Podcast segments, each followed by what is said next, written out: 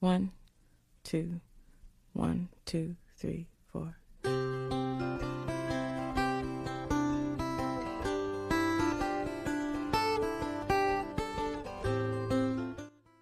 Hi guys, this is Gavin。快乐英语结伴同行，今天为大家重磅推出一档全新的栏目——趣味记单词。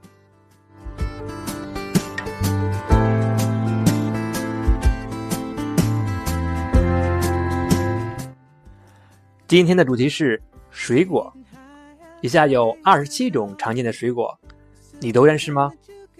OK，下面由我为大家领读。Are you ready? Let's go. I used to sing for you. Do, do, do, do, do, do. Apple, apple.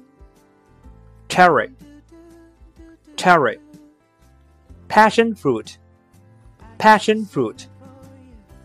Cranberry, cranberry.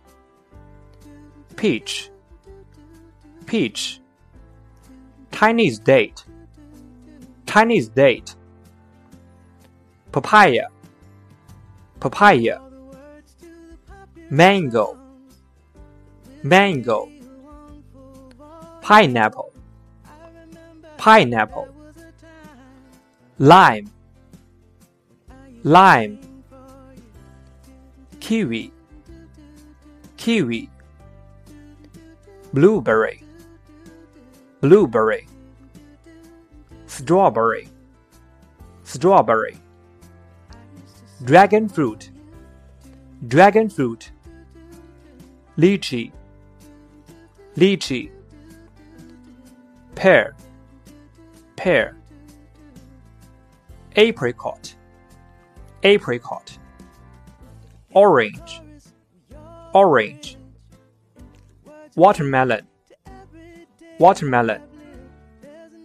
Blackberry, blackberry. Grape, grape. Plum, plum. Mangosteen, mangosteen coconut, coconut. Durian, durian. Banana, banana. Lemon, lemon. Soft and low when the evening comes, holding you sleeping in my arms. 好了，领读就到这里。我们还为大家整理了关于水果常用的俚语表达，希望大家可以学以致用。